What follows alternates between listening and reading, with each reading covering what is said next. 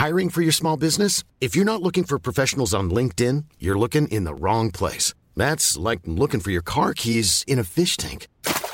LinkedIn helps you hire professionals you can't find anywhere else, even those who aren't actively searching for a new job but might be open to the perfect role. In a given month, over 70% of LinkedIn users don't even visit other leading job sites. So start looking in the right place. With LinkedIn, you can hire professionals like a professional. Post your free job on linkedin.com slash people today. Le sponsor de cet épisode des couilles sur la table, c'est Ada Tech School, une formation pour devenir développeuse et développeur à la pédagogie alternative qui casse les codes et incite les femmes à coder. Et c'est important car les femmes sont encore largement sous-représentées dans le monde de la tech. Ada Tech School offre une formation unique de 21 mois, dont 12 en alternance, sans prérequis techniques ni académiques. Alors si vous souhaitez vous reconvertir dans un secteur très porteur, Ada Tech School vous attend. L'école est implantée à Paris, Lyon et Nantes. Il y a trois rentrées par an et la prochaine est le 27 mai. On nous dit qu'il reste quelques places. Ça vous intéresse? Vous pouvez postuler dès maintenant ou vous renseigner sur le site adatechschool.fr. Ada, A-D-A, Tech et School. Et en attendant, bon épisode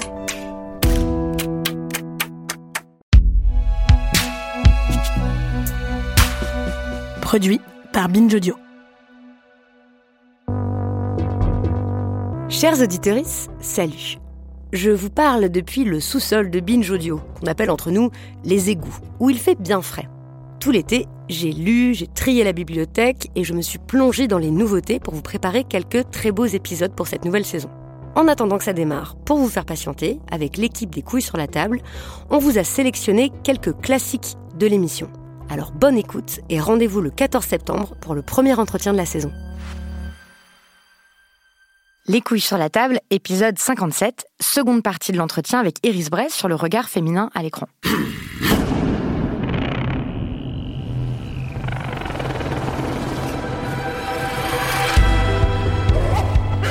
Dans la première partie de cet entretien, on a compris que le female gaze n'était pas l'inverse du male gaze, qu'il pouvait être produit quel que soit le genre du réalisateur ou de la réalisatrice, et qu'il ne s'agissait pas d'objectifier les hommes comme on objectifie les femmes, mais bien de tout réinventer.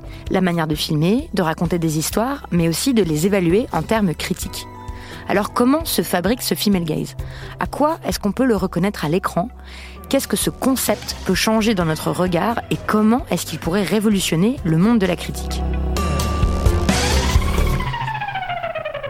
Euh, Il y a une phrase dans votre livre, vous dites on sent la différence. Euh, c'est si on regarde un, un personnage féminin danser ou alors si on est en train de danser avec elle. Mhm. Le female gaze, ce serait de, de vivre, de, de- de- de construire des images de telle façon à ce que nous, comme spectateurs et spectatrices, on puisse euh, s'identifier au personnage féminin? Non, c'est pas s'identifier, c'est ressentir avec.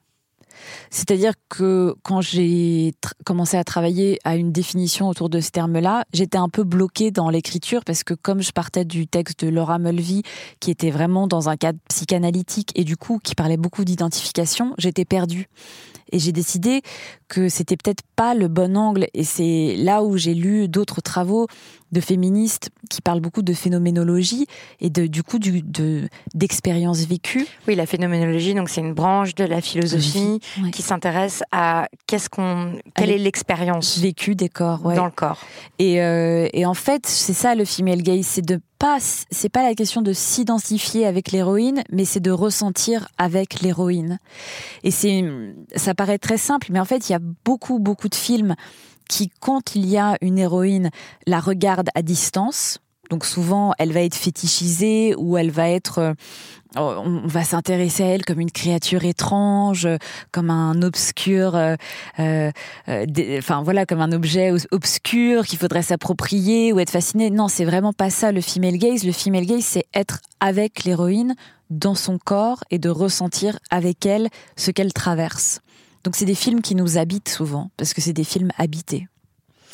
Et est-ce que ça va induire aussi une autre euh, relation entre nous, les spectatrices, et le filmant Mhm. Est-ce que parce que ça, on n'en a pas parlé à propos du male gaze, mais ce male gaze créé, ça induit aussi un rapport de domination entre euh, le film et les spectateurs et spectatrices, non? Oui. Ça, ça, comme, comme si on était euh, captif, captif en fait du, du regard du, du, réalisateur ou de la réalisatrice. Mmh. Oui, ce que j'essaye de dire avec c'est que la plupart des, des films euh, enfin, qui génèrent du female gaze nous traitent, nous, spectateurs, spectatrices, à égalité. C'est-à-dire que le réalisateur ou la réalisatrice s'adresse à nous. Et donc euh, on est on est considéré et ça change euh, aussi beaucoup de choses dans, dans ces rapports de domination. Donc par quoi ça passe? Bah, parfois ça passe juste par l'humour. Et un exemple que j'aime bien donner, c'est dans le film de Céline Sciamma, quand à la fin, euh, l'homme revient, parce que donc c'est un film qui se déroule presque exclusivement. Donc, euh, Portrait de la jeune fille en feu, euh, qui est un film qui se déroule au XVIIe siècle, XVIIIe, XVIIIe siècle, euh, sur une île en Bretagne. Il y a que des personnages féminins dans le film. Il y en a eu un tout petit peu au début, parce qu'il y a des mecs, qui des hommes qui rament et qui amènent la, la, la peintre, voilà, qui est jouée par Noémie Merlan, par Noémie Merlan, sur l'île. Et après, il y a plus d'hommes. Exactement, il y a des hommes au début et à la fin. Et c'est le retour du patriarcat. C'est ça. un moment, il y a un mec qui arrive dans la, dans la cuisine, dans la cuisine et mm. elles lui disent. Euh, mais qu'est-ce que vous faites là? Exactement. et en fait, c'est assez marrant parce que dans la salle, les gens rient à ce moment-là et ça opère quelque chose. En fait, c'est que non seulement ça raconte euh, que le patriarcat revient dans la maison et donc avec euh, ce poids-là, mais c'est aussi un clin d'œil de la réalisatrice à nous, spectateurs, spectatrices, parce que il est filmé. Euh, en fait, c'est intéressant la manière dont c'est filmé. C'est un, un, plan séquence. Donc en fait, c'est comme un jump scare, quoi. C'est-à-dire que tout d'un coup, il y a, y, a, y a, un homme qui arrive et genre on est surpris par la présence de l'homme. Et du coup, c'est ça qui crée l'humour. C'est cette surprise. Et ça, c'est de la mise en scène. Et, et donc ça, c'est ça, ça crée un lien entre nous, spectateurs, spectatrices, et, réalise, et, la, et la cinéaste à ce moment-là, euh, parce qu'elle elle prend en considération euh, notre surprise, notre effroi peut-être euh, à, avec à l'arrivée de cet homme. Vous voyez, c'est assez subtil, mais ça se ressent en fait quand, quand on est dans notre fauteuil face à l'écran. Il y a certains films qui nous prennent de haut et il y en a d'autres qui nous prennent à égalité. Qui nous incluent dans le film. Oui, c'est ça le film c'est aussi réfléchir à l'inclusion. Des spectateurs et spectatrices. Oui, Bien sûr, et de penser qu'une œuvre d'art, elle est, elle est là pour être partagée. Et c'est ça le film c'est le partage, c'est le partage d'expérience. Et c'est pas prendre euh, quelque chose à son insu, c'est pas être dominé, c'est une nouvelle grammaire, quoi, qui, qui se joue à, tous les niveaux en fait. Ça se joue à mon avis sur le plateau, ça se joue à l'écriture du scénario, ça se joue dans la manière de diriger les acteurs, les actrices, et ça se ressent quand nous on est face au film où on se sent euh, inclus, on se sent pas écrasé, on se sent pas dominé par le film. Oui, c'est des hmm. dialogues. Une autre technique euh, que vous listez qui, qui, euh, qui aide au, au, female gaze, ça peut être l'utilisation de la voix off, par exemple, hmm. pour être donc toujours dans cette idée qu'on doit ressentir avec l'héroïne, oui. qu'on peut être, donc on, on peut partager ses pensées. Oui, c'est une technique qui est, par exemple, beaucoup utilisée dans la série The Handmaid's Tale. Dans La Servante Écarlate. Dans La Servante Écarlate, ouais. Qui est euh, importante parce qu'elle nous place tout le temps dans le corps et le ressenti de l'héroïne. Mais par exemple, là, quand je regardais euh, Titanic de James Cameron, j'avais oublié que c'était un flashback, en fait, Titanic. Et au début, on est avec Rose, hyper vieille. Et après, on, on, commence la narration à travers une voix off. Et donc, on comprend qu'on qu pénètre dans, dans, son souvenir à elle. Et c'est, voilà, et qu'on va suivre son histoire à elle. Donc, c'est des techniques qui paraissent très simples, mais qui tout de suite nous placent quelque part et nous place dans la tête de quelqu'un. C'est vrai que Titanic, c'est un film euh, female gaze qui montre oui. bien que on peut être, euh, on peut faire du female gaze quand on est un réalisateur homme, ouais. et on peut faire du female gaze avec des films à gros succès et gros budget. Ouais, énorme. Mais oui, bien sûr, comme Wonder Woman, énorme succès. Donc oui, le féminin peut générer de l'argent, et je pense que quand on réalise ça, bah, j'espère que plus de de réalisatrices vont avoir des budgets un peu plus importants. Mais en fait, c'est très très important que, que, des, que œuvres euh, comme Titanic ou comme Wonder Woman euh, aient un tel succès. Mais c'est pas étonnant, parce qu'il y a tellement peu en fait d'œuvres qui nous placent du point de vue féminin. On a tellement un, besoin de, de voir ces expériences-là, de les partager qu'on va voir ces films et qu'on les partage après entre nous. Ça, c'est, Mais est-ce que vous pensez que Titanic euh, a eu tellement de succès parce qu'il se, se plaçait d'un point de vue féminin? Oui, je pense. Ah oui? Je pense qu'il y a beaucoup de... Je pense de manière consciente ou inconsciente, euh, il y a eu une résonance, bien sûr, d'un récit qu'on n'avait pas l'habitude d'avoir. Les histoires d'amour sont très peu racontées en fait du, point de vue d'une expérience. Et en plus, c'est quand même une histoire d'amour euh, qui réfléchit au pouvoir. C'est elle qui a plus de pouvoir que lui, qui a plus d'argent que lui. C'est quand elle lui demande de, de, de, la dessiner, quand elle se met toute nue, vous savez, y a, où elle est juste avec son collier. Dessine-moi comme les, comme les femmes de Paris. Voilà. Et bah, mais dans la mise en scène, elle est pas du tout euh, objectifiée, c'est-à-dire que James Cameron ne la filme jamais comme un objet, mais comme un sujet. Et c'est elle qui demande à être filmée, à être, à être, dessinée. Donc c'est et elle est tout le temps active pendant qu'il dessine. Et même la manière dont il se regarde pendant le dessin raconte quelque chose. Et la scène de sexe, bah, c'est la même chose en fait. la scène de sexe dans, Titanic, de quoi Sa main à elle qui voilà caresse la vitre. Ouais, où il y a de la buée. Et donc qu'est-ce que ça raconte? Ça veut dire qu'elle a pris du plaisir. Donc c'est c'est. Mais en même temps, cette scène-là, c'est on, on c'est aussi un point de vue extérieur. C'est nous, on est placé dans la position du voyeur quand même. Non. Ah non, parce qu'en fait, on, on voit rien. On voit rien. on regarde jamais à l'intérieur de ce qui se passe dans, dans cette voiture euh, embuée. Non, on voit on voit la buée, on voit cette main et, et on sait euh, qu'ils ont qu'il y a eu un rapport, mais on n'a pas besoin de voir pour comprendre mm. l'érotisme. Et après, d'ailleurs, c'est lui qui est qui est tout chamboulé puisqu'elle puisqu'il a du mal à respirer, qui reprend son souffle et, et donc donc tout ça, il y a une inversion en fait de stéréotypes de genre très forte au sein de Titanic. Et oui, je pense que c'est pour ça aussi que le film a eu autant de succès. Vous citiez le film euh, Wonder Woman. C'est un bon exemple de comment est-ce qu'on peut filmer autrement le corps féminin. Donc on a cité, on a beaucoup parlé du, du corps de la James Bond girl qui est filmé mm. de bas en haut. Et, dans, et vous, vous insistez sur la façon dont est présentée euh, Wonder Woman, où elle n'est pas du tout filmée de bas en haut, justement. Elle surgit de terre. Ouais. C'est vraiment étonnant, ça m'a même euh, surprise moi-même, c'est-à-dire que j'ai vu le film au cinéma et en fait j'ai ressenti que c'était qu'il se passait quelque chose de différent pour moi. Euh, le début du film, il se passe sur une île et c'est que des, corps féminins qui agissent, qui sont en train de de s'entraîner, de, s'entraîner, de... mais c'est que des corps féminins en mouvement. Donc déjà c'est hyper puissant et j'ai vraiment ressenti une émotion. Euh, j'ai été très très émue en, voyant euh, ces corps-là. Et on voit cette petite fille qui va devenir Wonder Woman regarder les autres femmes agir. Et quand elle, elle met pour la première fois sa panoplie de super-héroïne qui pourrait complètement la sexualiser, hein, parce que son, son costume est un costume sexy, eh bien non, en fait, elle sort de terre. Donc, vous voyez, c'est le mouvement inverse. Au lieu d'avoir une caméra qui va de regarder de haut en bas une femme qui sort de l'eau, là, non, on accompagne son mouvement à elle, qui sort d'une tranchée. Et du coup, la caméra est avec elle au moment où elle sort de la tranchée.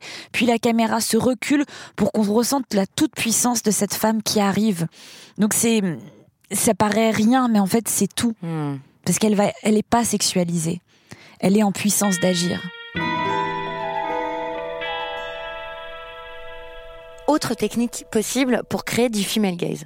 C'est la caméra subjective. C'est mhm. d'être, euh, d'épouser les mouvements de l'héroïne. Est-ce que vous pouvez citer des films qui utilisent euh, ce procédé-là?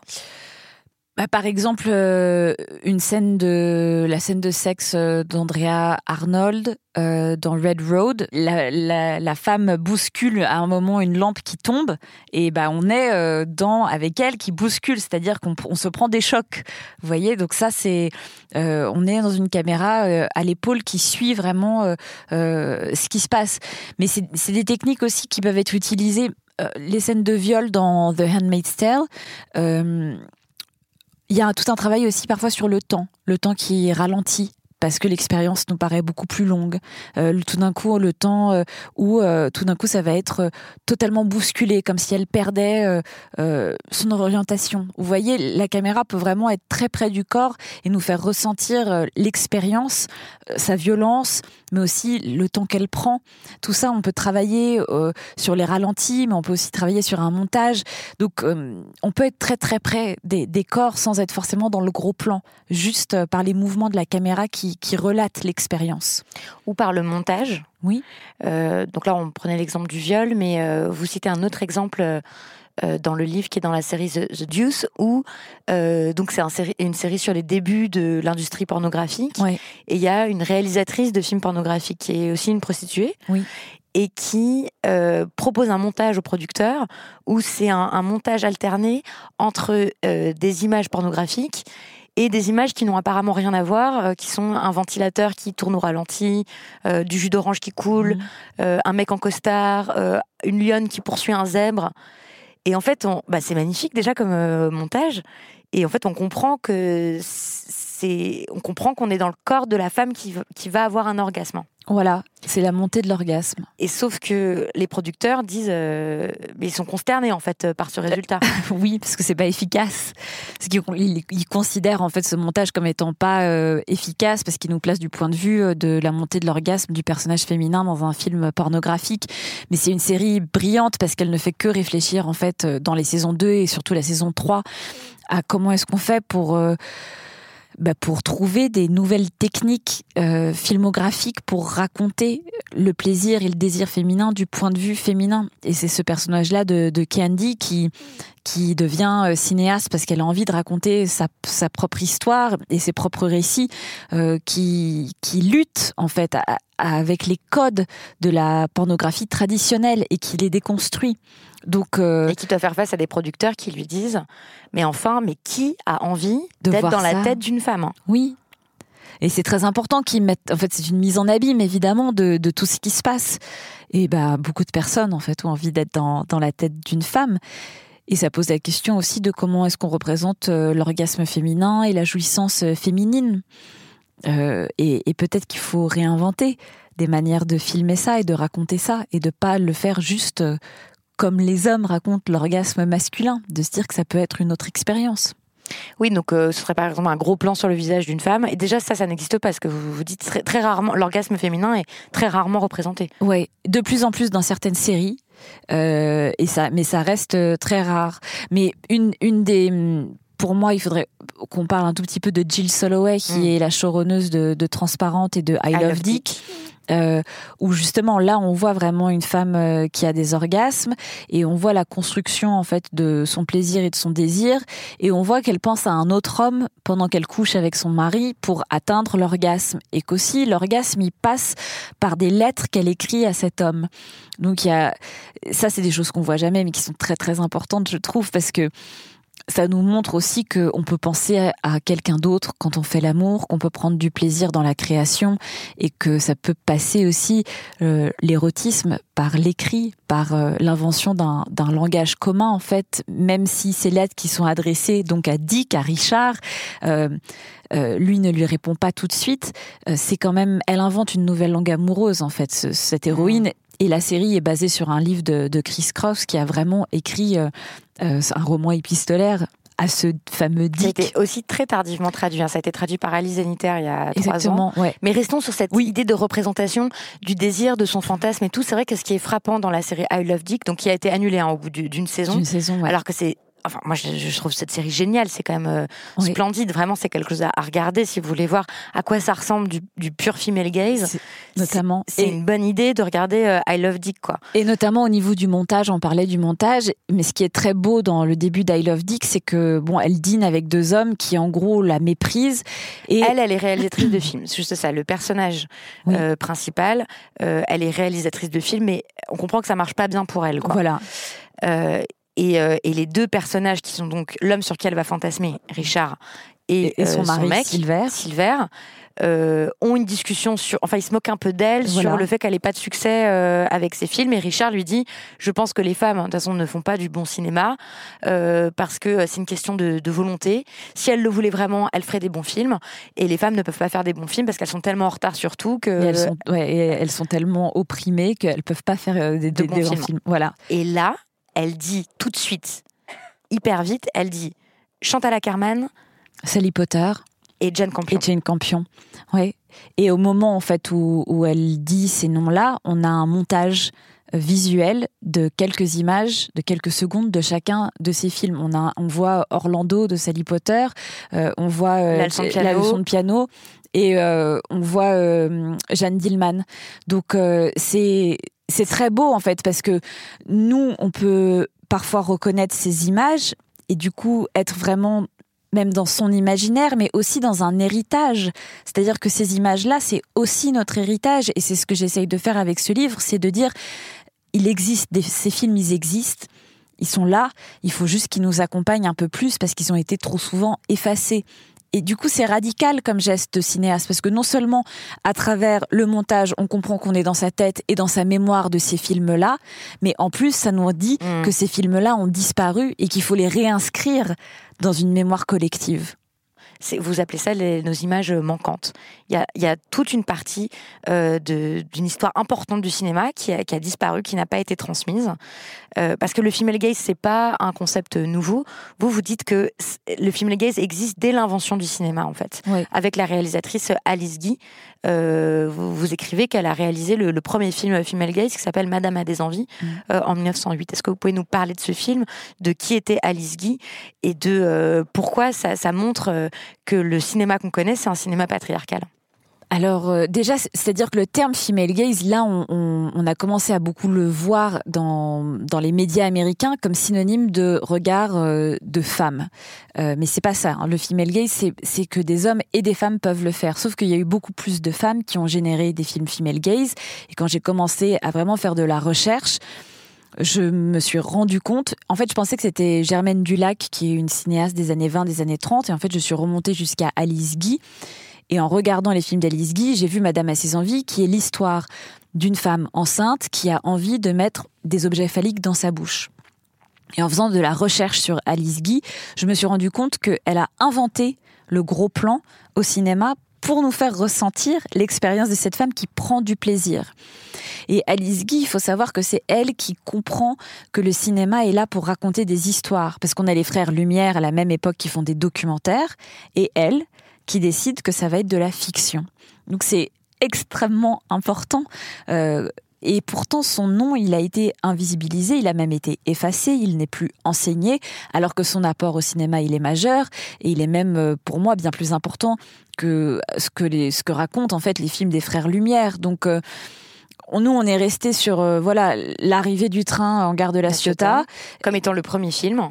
Et c'est vrai que c'est les frères Lumière qui ont commencé à faire euh, des images et, à enregistrer ça, et, ça produisait quelque chose. Mais c'est Alice Guy qui a compris qu'on pouvait raconter des histoires et de la fiction, et que ça allait servir en fait à nourrir nos imaginaires. Et ça, c'est tellement, tellement puissant.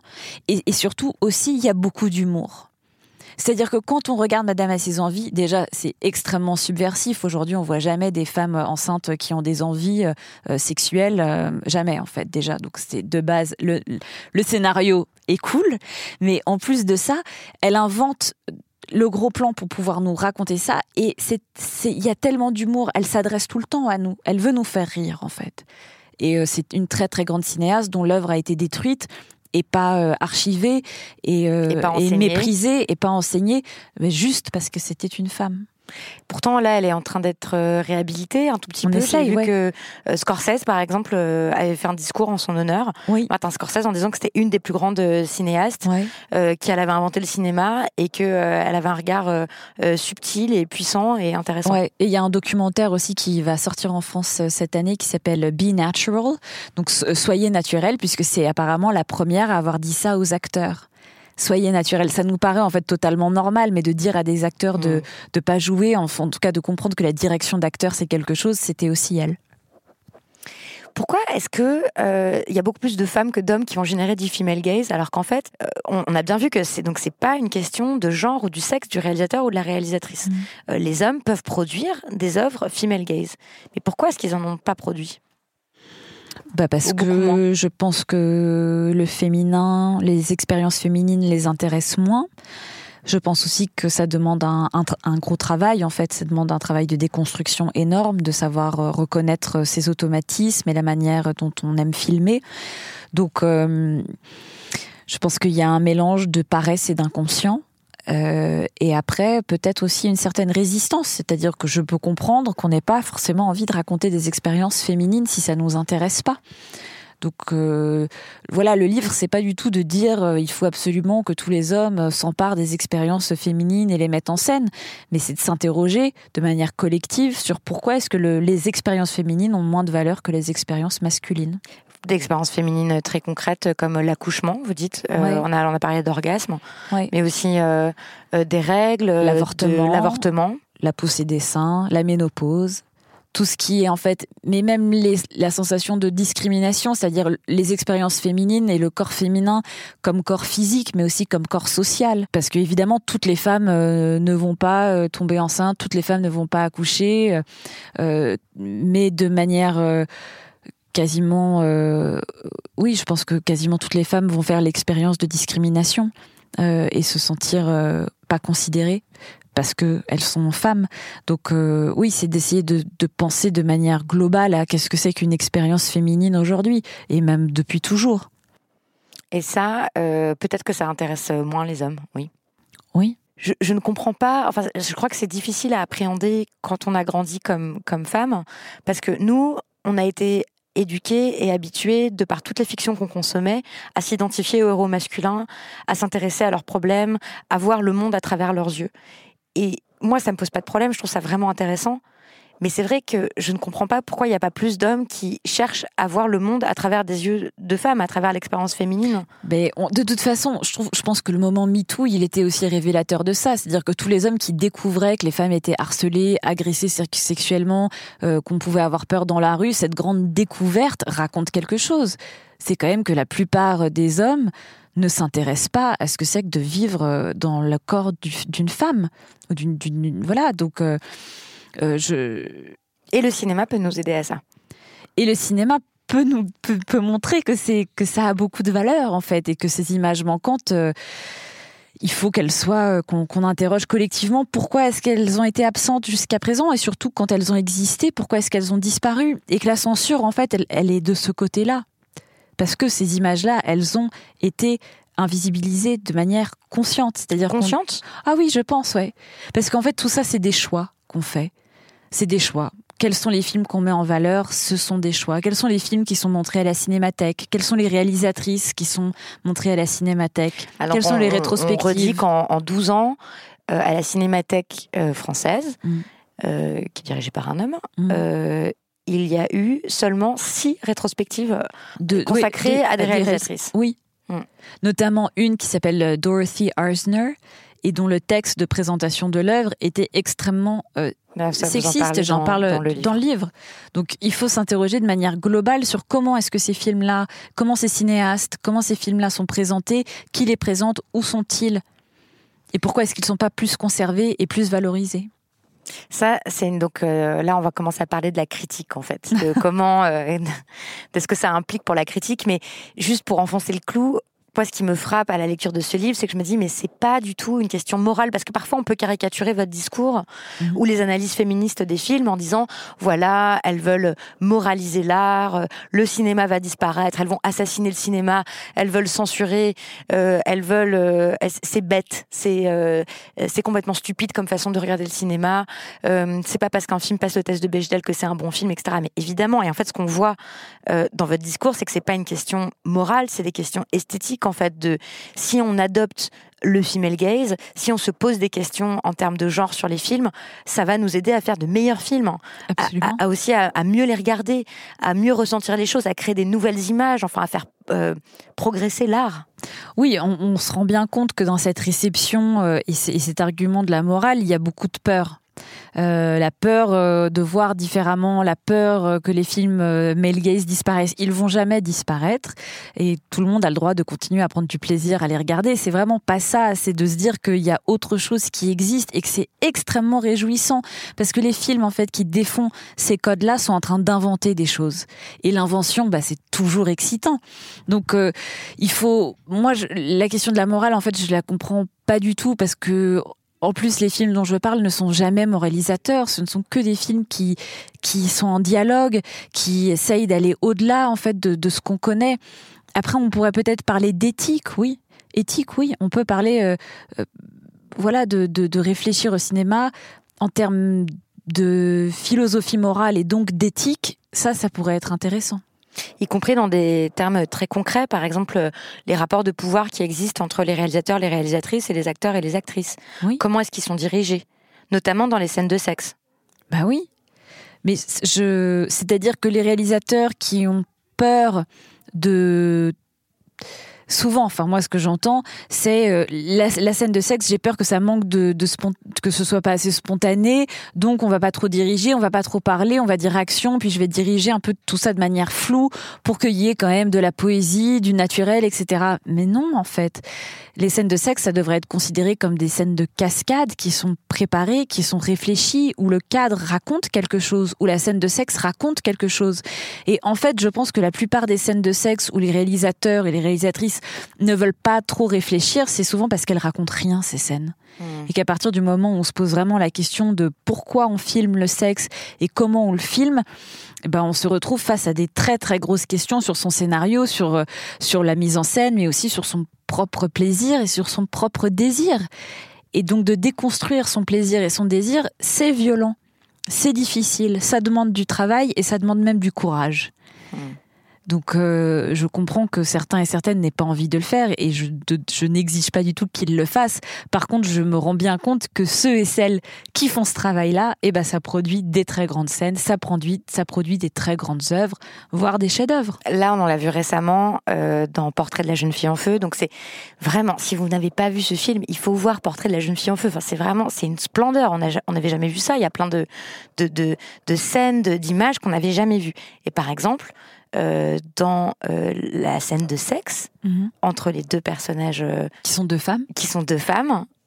Il y a ce geste qui pourrait paraître incongru, mais qui est magique, qui est un doigt glissé dans une aisselle. Et, tout est dit en fait. Il y a et, c'est d'un érotisme fou. Et on, on, est surpris de trouver ça érotique. On n'a jamais vu ça avant ben voilà, exemple d'un chef-d'œuvre. Mais c'est aussi que c'est ce qui est intéressant, c'est que c'est pas une scène de sexe simulée. C'est-à-dire que c'est un, un doigt vraiment qui pénètre une aisselle.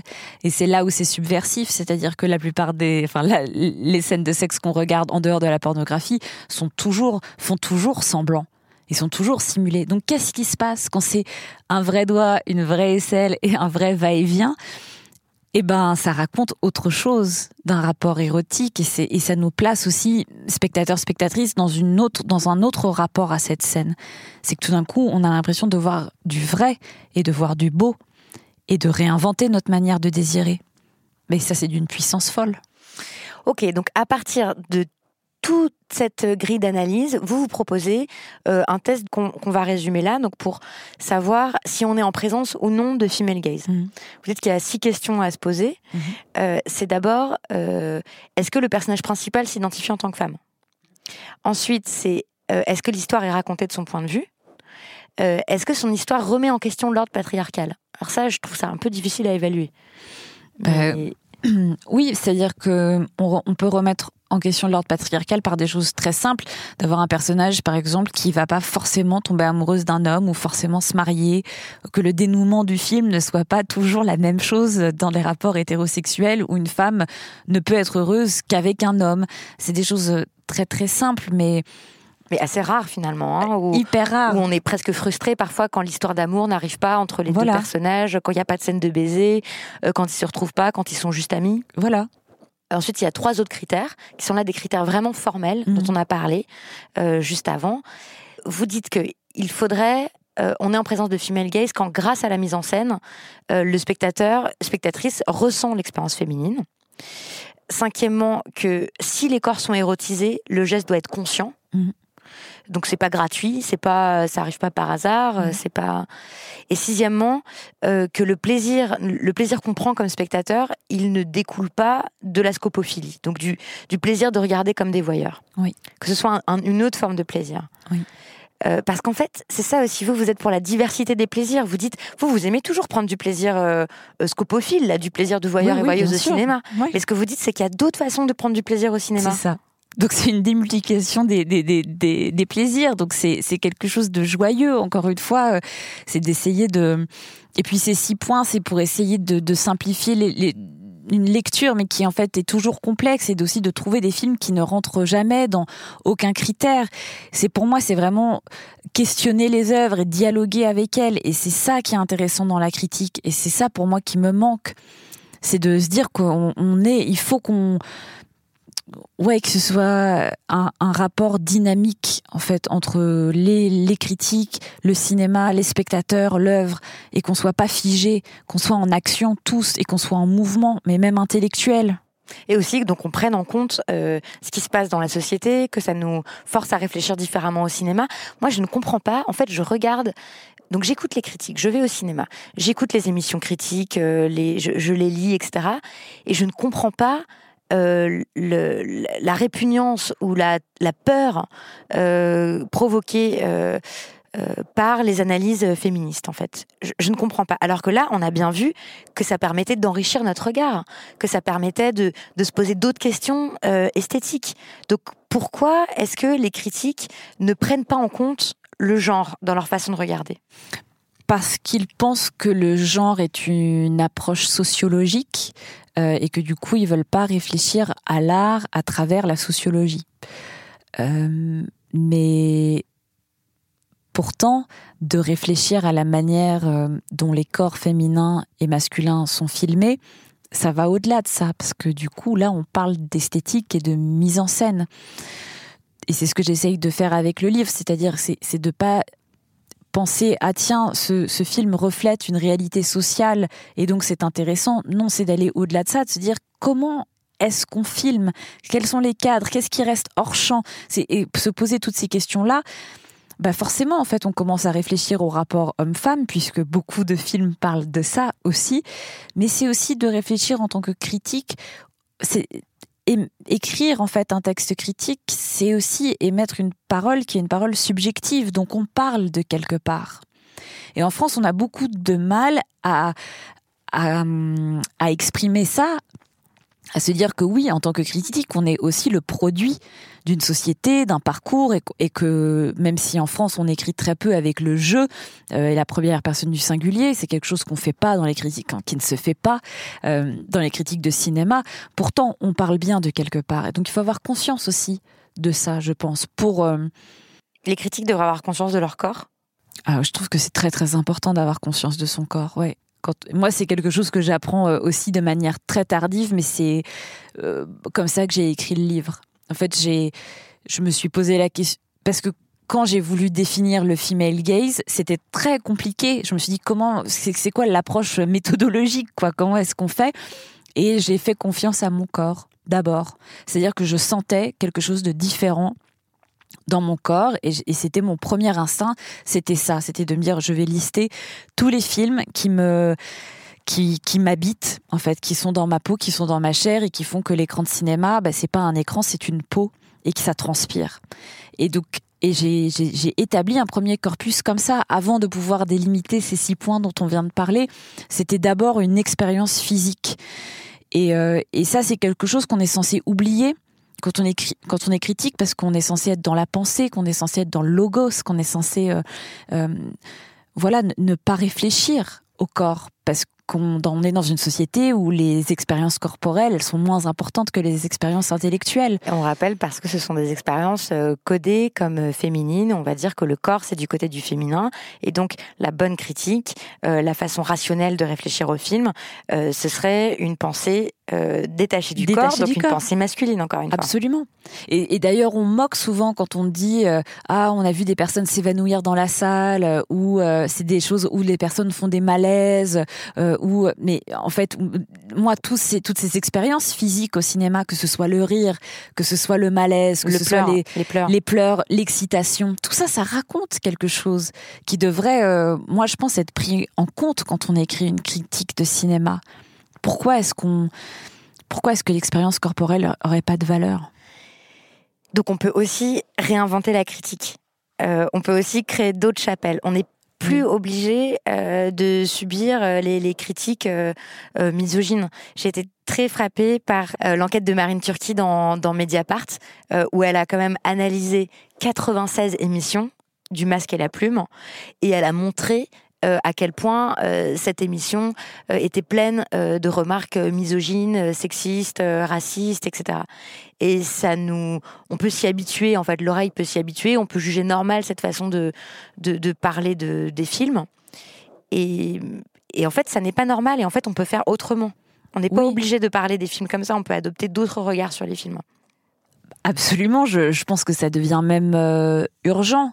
Ce que cette enquête, elle révèle, c'est à quel point euh, on s'habitue en fait au, sexisme et à la misogynie parce que si on entendait les mêmes remarques sur les hommes ce serait différent mais on n'entend jamais en fait ces, mm. ces, remarques sur les hommes acteurs ou, euh, ou sur les metteurs en scène et c'est quelque chose aussi qu'on voit dans les cahiers du cinéma et que je dénonce à la fin du livre c'est-à-dire que quand ce sont des femmes qui, qui, réalisent, souvent il y a certains adjectifs comme impensé qui arrivent, comme si les femmes ne pensaient pas à leurs gestes de cinéaste. C'est d'un sexisme fou.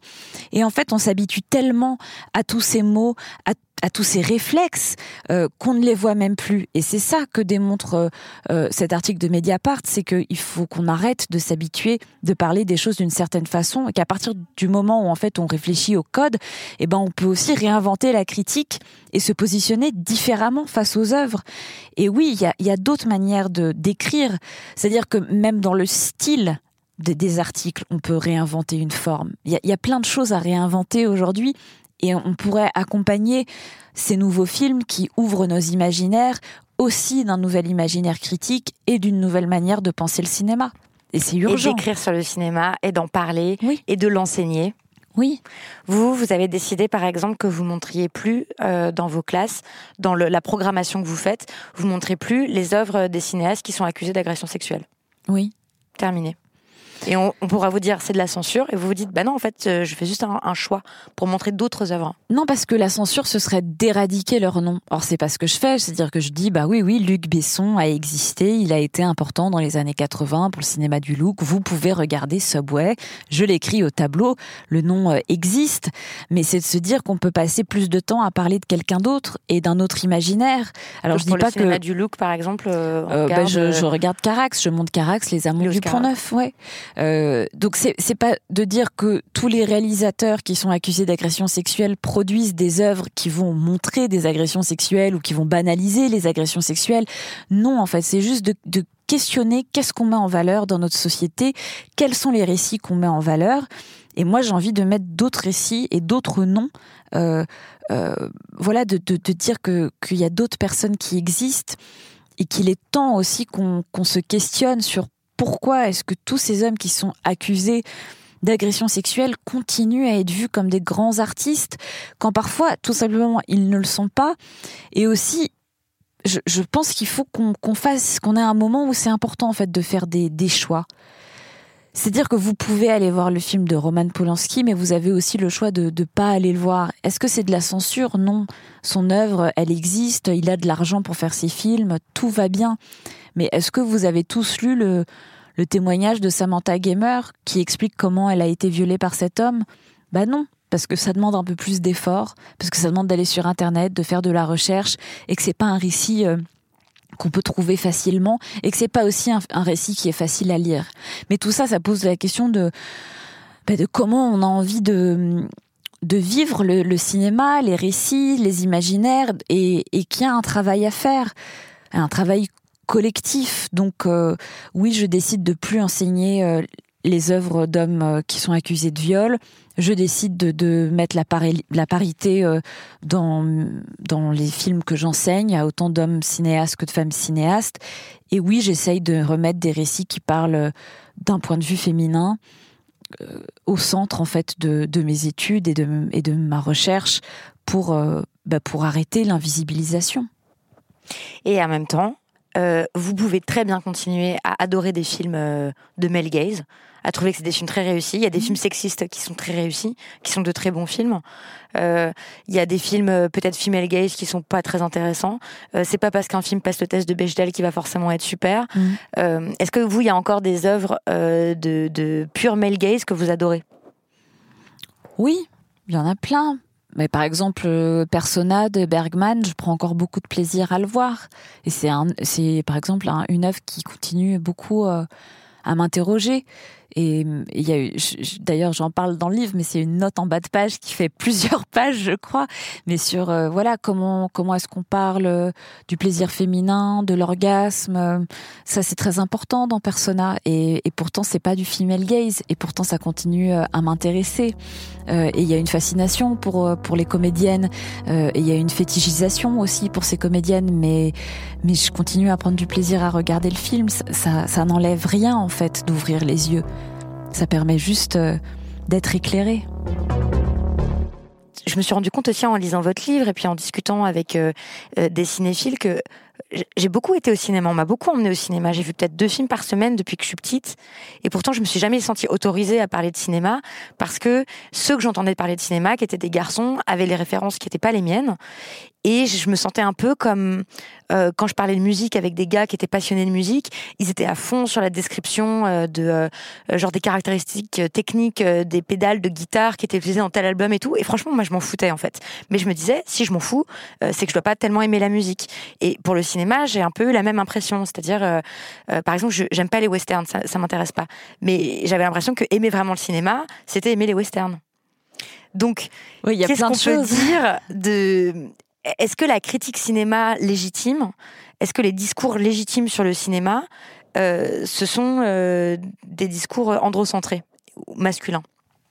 Évidemment. Mais déjà, euh, quand vous dites déjà ça, vous dites tout. C'est-à-dire, la question de la légitimité, quand on est critique et quand on est une femme, elle est très importante parce qu'on essaye d'abord de rentrer dans les codes et dans certaines chapelles. Donc ça veut dire avoir les bonnes références. Mais qui a décidé que c'était les bonnes références? D'avoir vu tous les westerns américains ou d'avoir vu euh, tout Bergman, même si évidemment euh, c'est important d'avoir une, culture, une culture cinéphile, mais il faut bien comprendre que cette culture cinéphile, elle a aussi été construite majoritairement par des hommes et dans une certaine euh, valorisation de certains récits, de certaines esthétiques. Donc, moi, je, je, pense que c'est étonnant que Chantal Ackerman ne soit pas euh, un nom prononcé par euh, toutes les critiques tout le temps. Parce que pour moi, c'est une des plus grandes cinéastes. Et pourtant, je l'ai découvert très tardivement parce que ça pose aussi la question de la transmission. Quand on essaye de rentrer dans des mondes masculins, on adopte ces codes-là. Parce qu'on a aussi envie d'être aimé, tout simplement. Et, accepté, on veut faire comme les garçons. Donc on reproduit euh, tout un imaginaire qui appartient en fait au, au Boys Club. Et à partir du moment où on comprend qu'on n'a plus envie de faire plaisir, et on n'a plus envie de faire plaisir aux garçons, mais aussi au papa, parce que tout ça, c'est extrêmement... Euh, tout ça est lié beaucoup en fait au papa dans le cinéma, c'est-à-dire que même quand on voit dans les films des cinéastes contemporains, il y a toujours des références à la nouvelle vague, comme s'ils voulaient encore faire plaisir euh, à Truffaut. Mais à un moment, il va falloir qu'on arrête de faire plaisir à nos anciens et à ceux qui sont restés dans la culture et qu'on commence à avoir euh, euh, envie de faire plaisir à d'autres personnes. Et, et, arrêter en fait d'être dans ces rapports encore une fois de hiérarchie et de domination comme si connaître tous ces cinéastes hommes c'était montrer qu'on avait une vraie culture cinéphile mais non, en fait. Moi, la plupart des, des, films dont, dont, je parle dans, dans mon ouvrage, c'est des cinéastes dont j'avais jamais vraiment entendu parler. Ça a été des découvertes. Et certaines de ces découvertes viennent en lisant des textes critiques et des textes critiques qui sont, et, voilà, produites par des hommes. Mais souvent, ces travaux-là de femmes ont été invisibilisés aussi par cette même critique. Donc, pas il faut discuter. C'est-à-dire quoi Ils voyaient les films, ils voyaient les films de d'Ackerman et ils se disaient mais pas très intéressant. Je pense pas qu'ils se disent pas très intéressant, mais ça devient pas une référence. Donc euh, quand ça devient pas une référence, ça, ça tombe, euh, ça tombe dans l'oubli. Et, et, et, je pense qu'il faut revaloriser certaines œuvres et, et, le fait que voilà que Ackerman soit pas connu de tous et de toutes me pose question. Je pense que quand on est cinéphile, presque tout le monde euh, a vu euh, les films de Truffaut et de Godard, mais pas tout le monde a vu les films de Varda. Euh, donc euh, c'est c'est se poser la question de. J'adore Truffaut, mais je me rappelle du choc de voir les films de Varda. Mais quel mais quel choc, mais quelle splendeur, mais quel je trouvais ça voilà, ben incroyable. Enfin, et c'est vrai qu'elle est moins citée en fait que que Truffaut euh, ou que, que Godard, ouais. Ouais, alors que Cléo de 5 à 7, c'est, c'est un, chef-d'œuvre. Mm. Et, et, moi, j'enseigne le cinéma et quand ben, je, je m'assure que quand j'enseigne euh, à bout de souffle, et ben, je montre aussi Cléo de 5 à 7. Et c'est très intéressant de, de faire ça, en fait, euh, euh quand on est prof, de de réintroduire en fait ces films-là qui sont souvent des films oubliés qui moi-même m'ont pas été enseignés quand je faisais mon doctorat, euh, ça crée quelque chose, euh, ça crée un dialogue entre les œuvres et ça crée un dialogue entre mes étudiantes et mes étudiants et moi-même.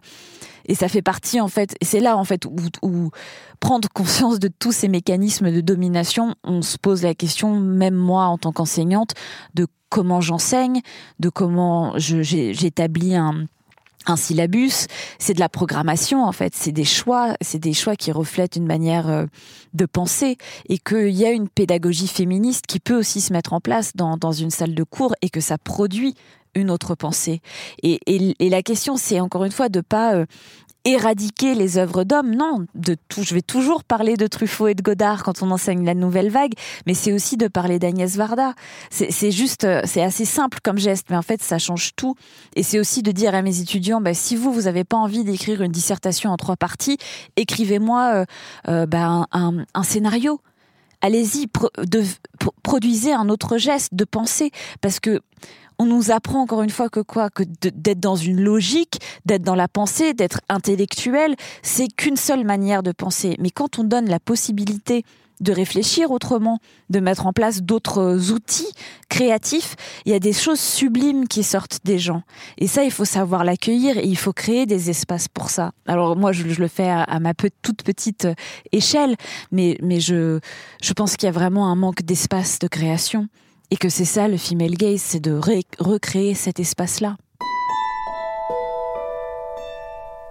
La dernière question est toujours euh, quelle est l'œuvre que vous avez envie de recommander? Quel est ou quels sont les films qu'il faut absolument voir euh, à votre avis? Il y en a beaucoup, mais c'est vrai qu'on n'a pas parlé d'une œuvre euh, qui s'appelle Vanda de Barbara Loden.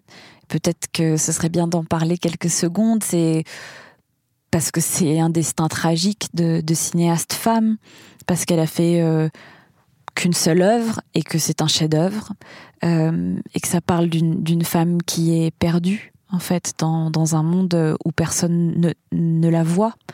Et euh, je pense que beaucoup peuvent se reconnaître dans cette expérience-là. Et je pense aussi à, Marie-Claude Triou qui a fait un, un film sublime qui s'appelle Simone Barbès ou la vertu, où c'est aussi un premier long métrage brillantissime euh, que j'ai découvert euh, dans un cinéma récemment à l'action qui le reprogrammait. Et, et, je me suis dit que c'était dingue, j'avais jamais entendu parler de ce film-là. Et c'est sur une, une femme qui travaille dans un cinéma porno, qui, euh, qui est ouvreuse, et on la suit pendant une nuit dans Paris. Et c'est une femme qui est amoureuse d'une autre femme et qui est solitaire face à son, à cet amour qui n'est pas partagé et hum, qui remet en question euh, sa trajectoire de vie. et, d'un point de vue formel, c'est bah, c'est brillantissime. Et toutes ces œuvres-là, je me demande pourquoi est-ce qu'elles ont disparu. Vanda, on peut même pas le trouver euh, en DVD, donc il faut. On peut pas le euh, trouver en VOD non plus. J'ai essayé de voir Vanda, on, on peut pas. Donc pourquoi est-ce que ces chefs-d'œuvre disparaissent de nos écrans, disparaissent de notre culture, disparaissent de nos imaginaires, alors que ces femmes-là, elles ont créé nos images manquantes, il faut absolument qu'on les remette en valeur. Retrouver les images manquantes. Très bien, eh bien, merci beaucoup Iris Brett pour cette euh, longue conversation.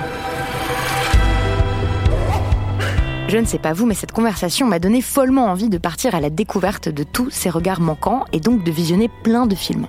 À la fin de l'essai d'Iris Bray, Le regard féminin, une révolution à l'écran, publié aux éditions de l'Olivier, vous retrouverez la liste complète de séries et de films qu'elle recommande.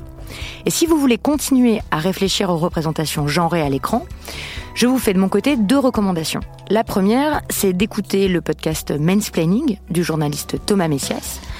Et la seconde, c'est de fréquenter le site Le genre et l'écran, qui se propose de faire une critique féministe des productions audiovisuelles. C'était le 57e épisode des couilles sur la table. Comme d'habitude, vous retrouverez toutes les références des œuvres citées dans cet épisode dans l'article qui l'accompagne sur le site de Binge Audio, binge.audio. Les couilles sur la table est un podcast produit par Binge Audio. À la prise de son et à la réalisation, c'était Quentin Bresson et à l'édition Camille Regache. Merci pour votre écoute. Je lis toujours avec attention vos messages sur les réseaux sociaux ainsi que les lettres que vous m'adressez à l'adresse les couilles sur la table binge.audio.